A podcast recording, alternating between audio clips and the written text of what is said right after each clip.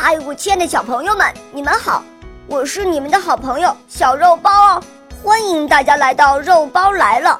今天肉包会带给大家什么故事呢？赶快一起来听吧！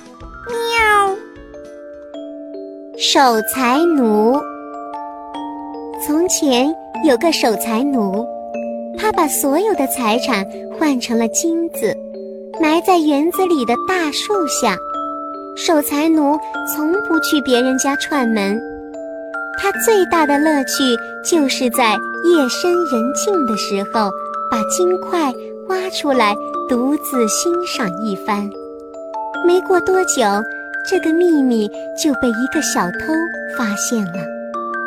一个夜里，小偷在守财奴离开后，就把金块挖出来偷走了。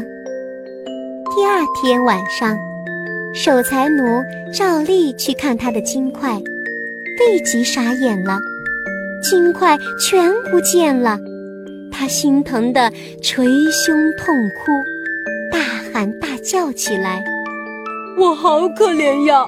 辛辛苦苦存了大半辈子的金块全没了，我只是时常来看看而已呀。”有个邻居被他的哭声引来了，笑着安慰他说：“这有什么好哭的？反正那些金子对你的价值仅仅是欣赏而已。”这故事是说，即使是再珍贵的东西，如果不妥善加以使用，也不会带来任何好处。